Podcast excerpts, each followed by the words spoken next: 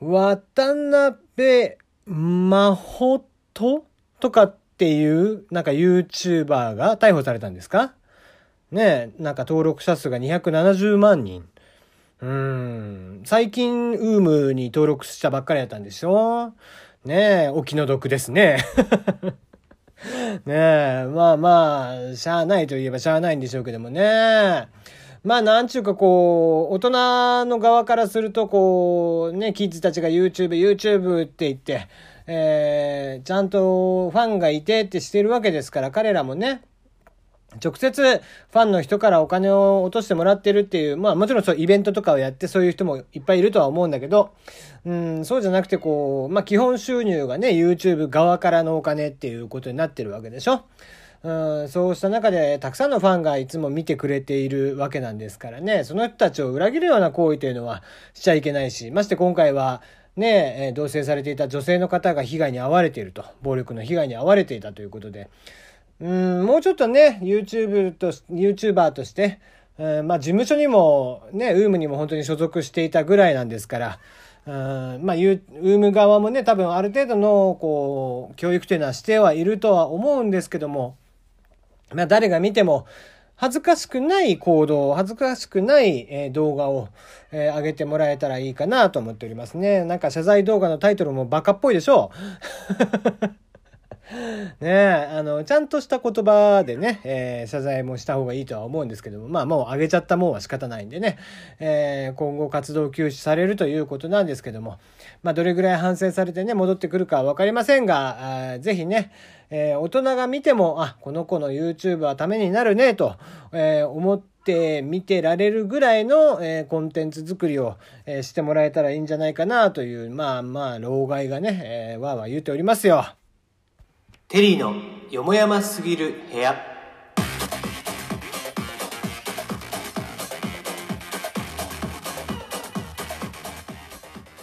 改めましてこんばんはテリーでございます。ねやっぱりこうちゃんとねえーなんちゅうか、まあ、あんまりね、おっさんがそういうことを言っていても、こう、若い子たちに全く響かないのかもしれないですし、えー、まあ、言うて有名人なのは向こうですからね。えー、この全く無名の側が言うのもなんですけども、やっぱりね、ほんと子供がもう今や、えー、将来何になりたいかって言ったら何位かには YouTube って、YouTuber ってなってしまっている現状があるわけですからね。えー、彼らが見て、えー、彼ら彼女たちが見て、うん、やっぱりこう、憧れるに値する人であってほしいなというのは大人として思うところではございますね。はい。えー、この番組ではメールの方を募集しております。えー、メールご質問ですね、ご相談等々、えー、何でもありましたら是非送ってください。えー、恋バナとか相談口、何でも結構でございますよ。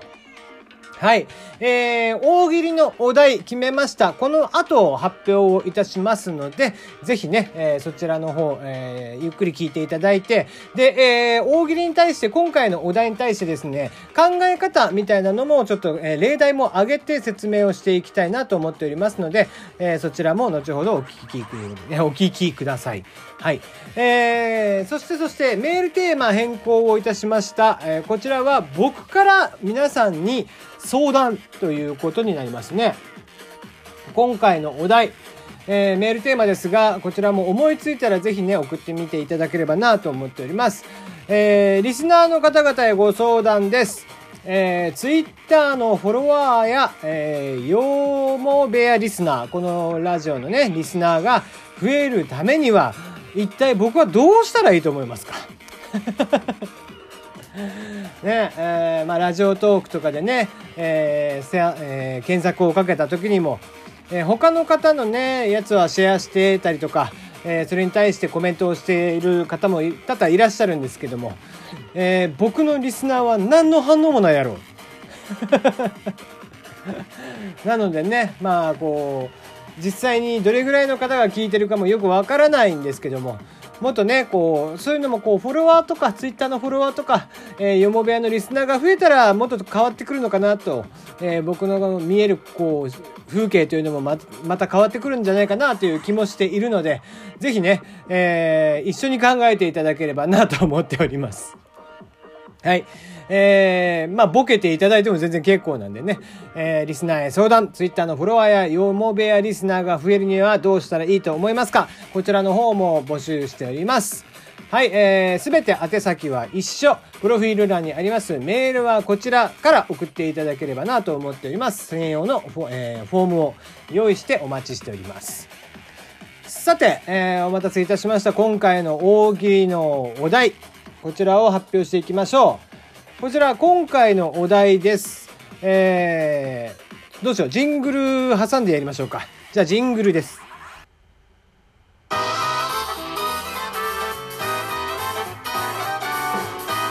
ヘイのよもやますぎる部屋はい、えー、ということで今回の大喜利のお題です。えー、ちょっと今までと趣向が変わっている感じなので、えー、説明をしようかなと思っております。お題。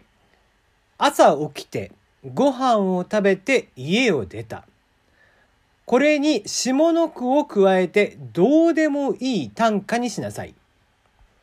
もう一度言いますね。朝起きてご飯を食べて家を出た。これに下の句を加えてどうでもいい短歌にしなさい。